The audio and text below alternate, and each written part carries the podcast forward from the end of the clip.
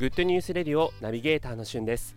この番組はグッドなスポット、もの、ことをご紹介する好奇心くすぐり情報番組です。ジャンル問わず多岐にわたって私ナビゲーターしゅんが厳選した情報をご紹介していきます。今日あなたにご紹介したいニュースは2020年6月11日からいよいよディズニーが独自に始めた動画配信サービスディズニープラスがスタートします。もうねこれ世界でめちゃくちゃ話題になっている動画配信サービスなんですけれどもいよいよそれが日本にやっとサービス開始となります。月額770円でもうディズニー作品が見放題ということなんですけどもディズニーというふうに名前がついていますがご存知の方も多いと思いますがディズニーってめちゃくちゃいろんな会社を買収しているんですね。なので例えば「トイ・ストーリー」や「リメンバー・ミー」でおなじみの CG 映画を手掛けるピクサー作品そして「アベンジャーズ」でおなじみのマーベル作品さらに「スター・ウォーズ」シリーズもディズニー参加となっています。そして FOX グループですね。21世紀 FOX の映画。そして、えテレビ局の ABC それから、えいろんなこう世界の自然の光景をあのドキュメンタリーで撮ったナショナルジオグラフィックといったテレビ番組もグループに加わっています。なのでこうディズニーの作品だけではなくてもちろん大人向けのいろんなえドラマ映画とかも見られるようになっていますのでもうまさに本当世界最大のあのコンテンツ会社だなというふうに感じています。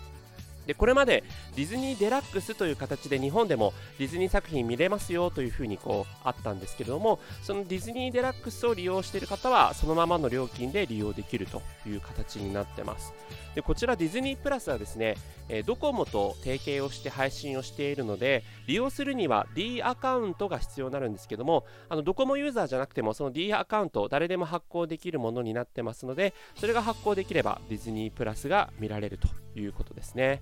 そしてこれまでのディズニーデラックスと違うのはディズニープラスってオリジナルの作品をいろいろと作っていくというふうに言われています例えば、スター・ウォーズシリーズからはですね、ファン待望のスター・ウォーズ、クローン・ウォーズファイナルシーズンが登場。そしてマンド、マンダロリアンを舞台裏に迫ったドキュメンタリー、ディズニーギャラリー、スター・ウォーズ・マンダロリアンっていうのも配信されると。めちゃくちゃすいません、カミカミで。はい。